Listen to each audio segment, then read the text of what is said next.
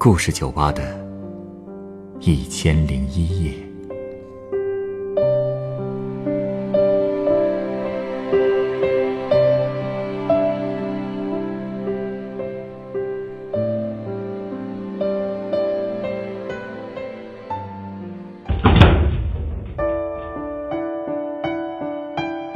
欢迎光临故事酒吧。一个人如果从小就没有得到过亲友的关爱，长大以后他会怎样看待人生？面对当年不曾善待过自己的人，我们是选择报复，还是放下？今天来到酒吧的这位客人，他的外婆就做出了让人感慨的选择。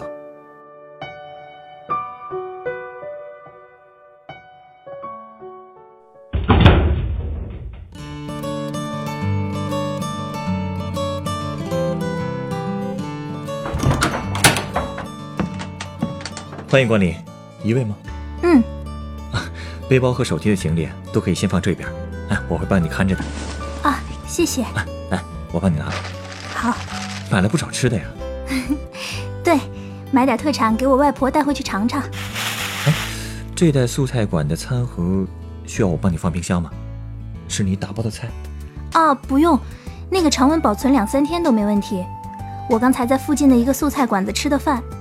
网上说那家的自创点心还不错，我就说带回去给外婆尝尝。她吃素，所以想找点她喜欢吃的小吃，还真是不容易。嗯，老人家有信仰？嗯，刚开始的时候，他还只是在固定的日子吃素，到了后来，索性就彻底一点荤腥都不沾了。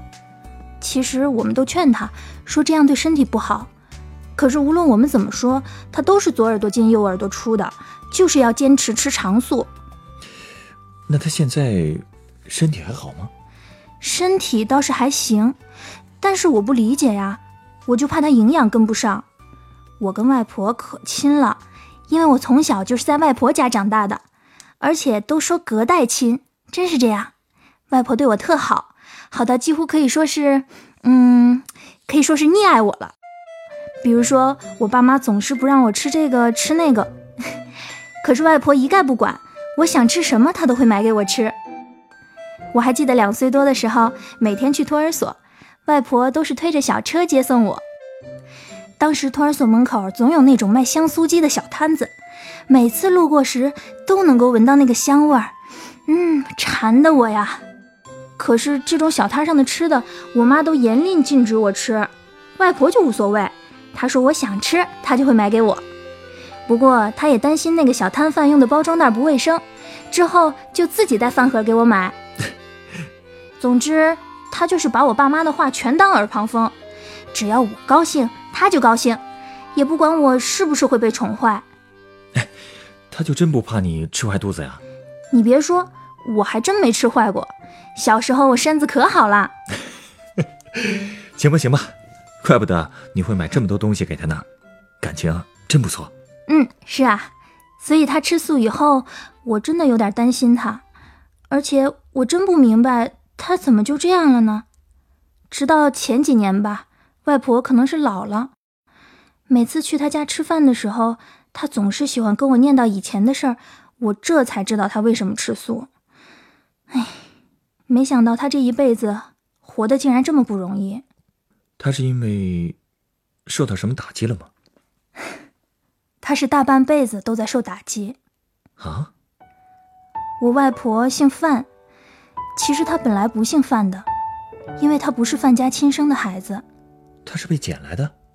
啊，不是，原本她出生在上海崇明，家里还有一个哥哥和一个姐姐。其实她哥哥姐姐还有父母是很爱她的，特别是她大姐，有了这个妹妹，甚至比当妈妈还高兴。那个时候虽然家里穷，但是好歹日子勉强可以过得下去吧。不过就在外婆三岁那年，家里实在是撑不下去了。当时正好他家认识了一对夫妻，家里条件还不错，只不过一直都生不出孩子来，所以外婆就被送到他们家去了，改姓了范。当时谁也没想到，这一送，外婆就再也没能见到自己的家人。他们搬到了很远的地方了吗？不是，其实那对夫妻住在浦东，从崇明到浦东也就一百多公里吧。但是外婆却没有机会再回去了。她的家人可能也是因为穷，从来都没有看过她。过去的那些事，其实都是外婆从后妈那里听来的。你说你外婆活得不容易，是因为那对夫妻对她不好？一开始其实对她还挺好的，因为他们结婚很多年了，一直都没孩子，突然有了外婆，所以特别疼她。可是等到我外婆十岁那年，后妈竟然怀孕了，而且在之后的五年，先后生下了两个女儿，所以自己亲闺女一出生，抱来的自然就不受待见了。也是那个时候，外婆才知道自己其实是被抱来的，而且作为姐姐，她不仅要帮忙带两个妹妹，还要做家务、下田种地，家里三个孩子。我外婆也是唯一一个书只读到小学毕业就没再读下去的，这态度变化竟然这么大呀！哎，我一直不明白，这种有了亲生就嫌弃抱养的家庭，养个小猫小狗还会有感情呢？那即使是抱养的，难道就一点感情都没有？人都是这样的吧？可能就像那些因为怕孩子染上病，所以就把过去养过的小猫小狗扔掉的家庭一样。自己亲生的孩子肯定是最重要的，可宝贝了。啊，对了，外婆还跟我说过一个事儿，说是有一次家里突然少了不少钱和首饰，这些贵重物品平时都是放在后妈房间的抽屉里的，应该只有自己家人知道，所以后来后妈想也没想就觉得一定是外婆偷的，她根本不会怀疑自己的亲生女儿，我外婆没有偷。所以后来他妈问起来的时候，她当然不会承认了。可是他一否认，反而让后妈更生气了，因为她想不出来除了我外婆，还有谁会偷这些东西。她就觉得我外婆不仅偷了东西，还拒不承认，所作所为和态度都恶劣到了极点，所以对我外婆就是一顿劈头盖脸的臭骂。而且骂完了以后还不算完，好长一段时间他都没给过我外婆好脸色看。一见到他就骂骂咧咧的，骂他是什么讨债鬼啊、小畜生之类的，养你真是作孽呀！反正什么难听的词儿都用上了。因为动静闹得太大，周围的邻居都听不下去了，好多人那个时候就跑过来劝，但是根本没用。我外婆就一个人默默忍着，毕竟他就这么一张嘴，也没有证据，真是有怨也喊不出。而且他当时最心凉的是。他亲手带大的两个妹妹，竟然没有一个出面帮他解围的。估计妈妈骂得太狠，那两个妹妹都怕了吧，生怕被这件事牵连进去。估计他们也是觉得，如果替姐姐辩解，他们的嫌疑就更大了。哎，不会真是他们俩偷的吧？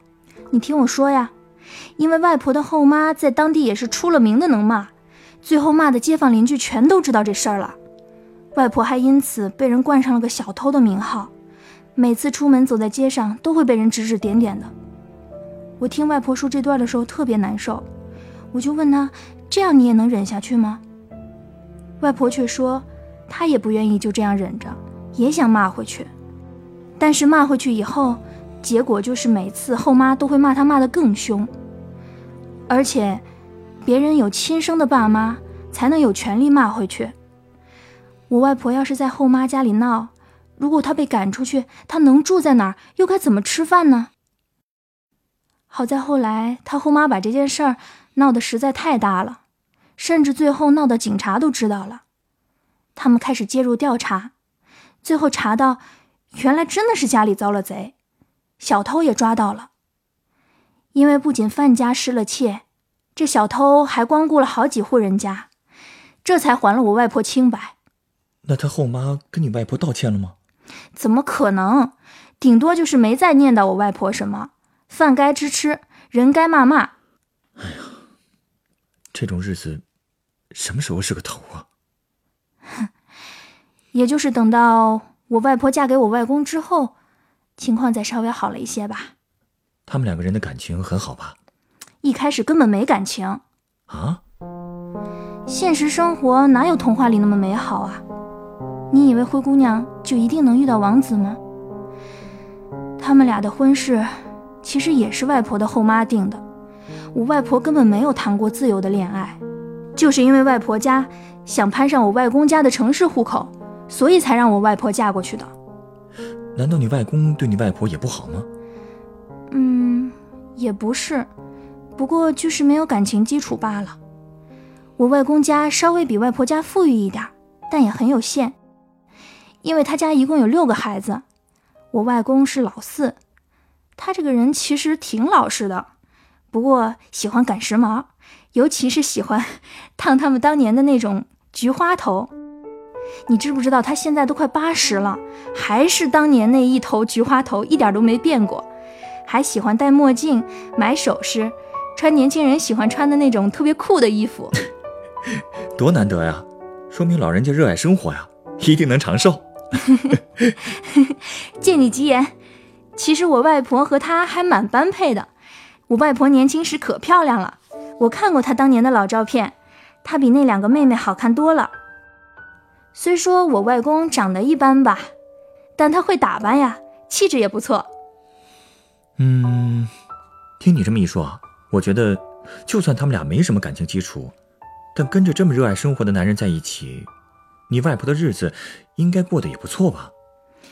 日子嘛，其实他们刚结婚那些年也是挺穷的，而且就算出嫁了，外婆还是在受她后妈的气。为什么呀？因为当时外婆工作的田地离原来的家近，离她新家太远了，所以外婆午休的时候，每天还是要回到她后妈那吃饭。你知道吗？在那个家，她亲女儿就可以白吃白住，我外婆还得按时交饭钱。当时外婆下田种地，分到的钱本来就不多，也就是勉强能糊口吧，根本没什么宽裕钱。可后妈根本就不管这些，理所应当的伸手向她要饭钱。外婆没办法，也只好交了。这哪像是一家人干的事儿啊！我后妈根本没把外婆当过一家人。那时候他们三个女儿其实都在地里工作。后来有一次，有一个可以分配去纺织厂工作的名额，家里可以去一个。外婆的大妹人特别好，他觉得我外婆太辛苦了，就鼓励她去。我外婆就去报了名。可当时家里的小妹也想去，但是又不敢跟外婆明抢，她就偷偷摸摸的跟她妈妈去说。结果你根本不用猜，最后自然就是他们家那个小妹去喽。我外婆当时听到消息，心都凉了，可她又能说什么呢？好在过了段时间，厂里又放出了一些名额，所以我外婆终于也能当上纺织工，日子这才慢慢好过起来。她和我外公一直省吃俭用，想着能盖个新房子，为了省点钱。他们平时会在院子里面攒砖头，把在外面捡到的那些砖头一块一块拿回来，然后堆在自己家院子里。不过后来他们还是挺缺钱的，就到处去借。街坊邻里也问了，他们自己的兄弟姐妹也问了，可是几乎都没有人愿意借给他们。哎，为什么呀？你外婆那边我能理解，可你外公那边为什么也……嗯，大概是因为觉得外婆家里穷吧，因为他家穷，所以怕他们还不出来钱。外婆跟我说这些的时候，心里头一点埋怨也没有。她说她能理解，要是有一户像他这样的人家管他借钱，他肯定也为难。那最后怎么办呢？最后你都想不到是谁借了他钱？谁啊？就是外婆的小妹。她怎么那么大方了？因为她嫁得好啊，她老公家比外婆家宽裕不少，也有可能，我觉得是良心发现吧，所以外婆从她那儿借到的钱最多，就这么把新房子给盖起来了。后来我妈就出生了，外婆外公每年都会还些钱，还完了之后，他们就每年给家里添一样电器，一点儿一点儿，终于把家给完善起来了。不过他们日子过得还是挺紧巴的，当时我妈有一次哭着想买个洋娃娃，外婆死活都不给买。我妈是独生女，其实也明明可以要二胎的，但外婆考虑再三之后还是没有要，因为他们两口子工作都挺忙，也没办法指望家里人来看孩子，所以外婆一直把我妈带在身边。等我妈上幼儿园了，外婆就负责每天接送，也没耽误上班。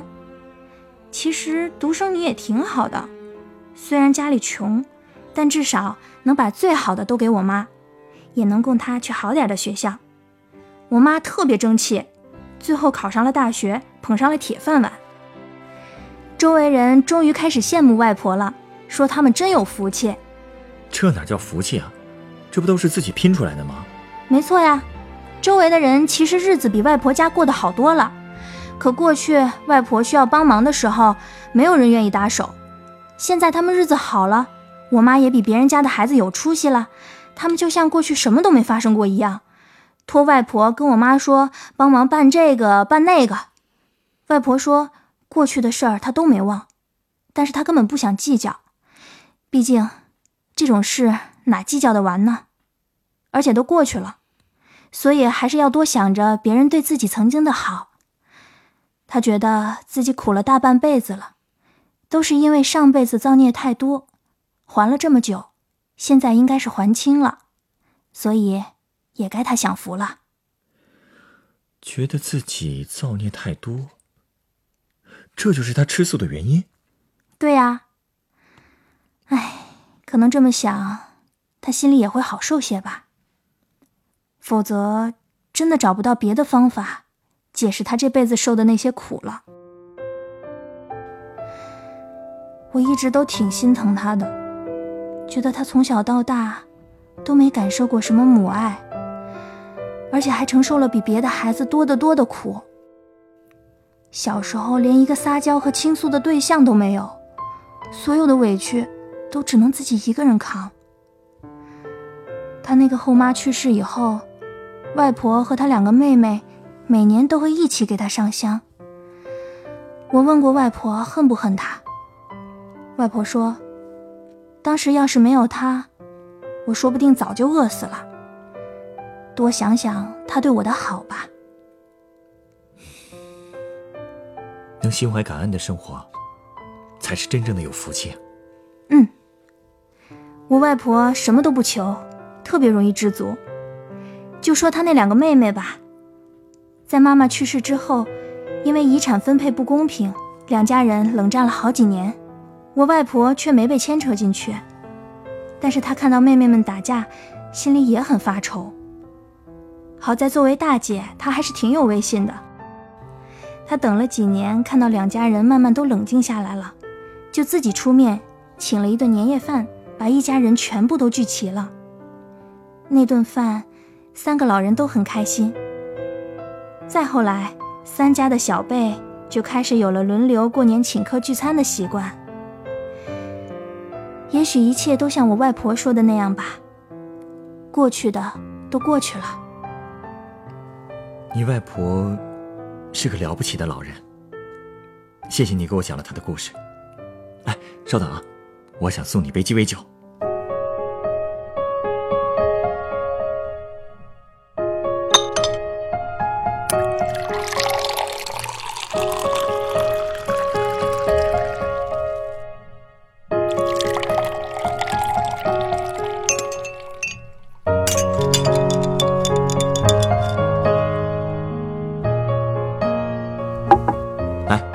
这是你的鸡尾酒，它是由白朗姆酒、苏打水、白糖和青柠檬调成的，名字叫做《Gone with the Wind》。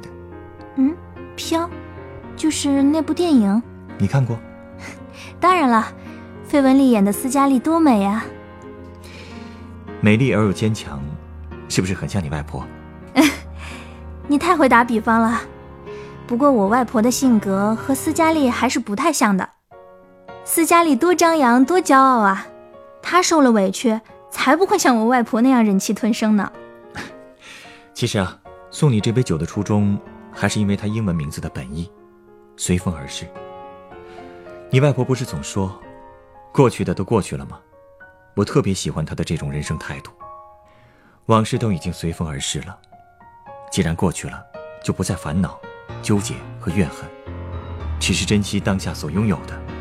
这是太多人明白的道理，只不过，很少有人能够真正做到。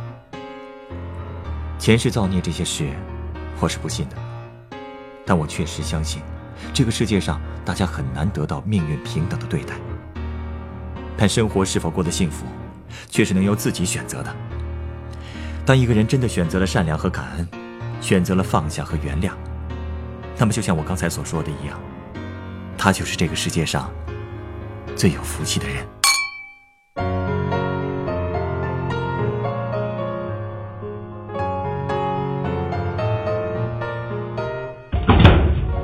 本故事原作白眉老仙人，改编制作陈寒，演播幽舞月山晨光，录音严乔峰。下一个夜晚，欢迎继续来到故事酒吧，倾听人生故事。收听最新节目，请关注北京故事广播，工作日每晚九点播出的《故事酒吧》的一千零一夜。请问啊，你知道故事酒吧在哪儿吗？耳熟啊，好像在那边，故事大道九百五十四号。谢谢。故事酒吧，找到了。请问，嗯，这间酒吧什么时候开门？里面是不是有一个喜欢听人讲故事的调酒师？对对对，只要跟他讲一个真实的故事，他还免费送鸡尾酒呢。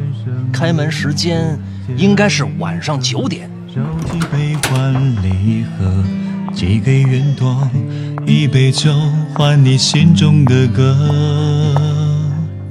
请问，欢迎光临故事酒吧。二零一八年周一至周五晚九点，北京故事广播，FM 九十五点四。让我们一起度过故事酒吧的一千零一夜。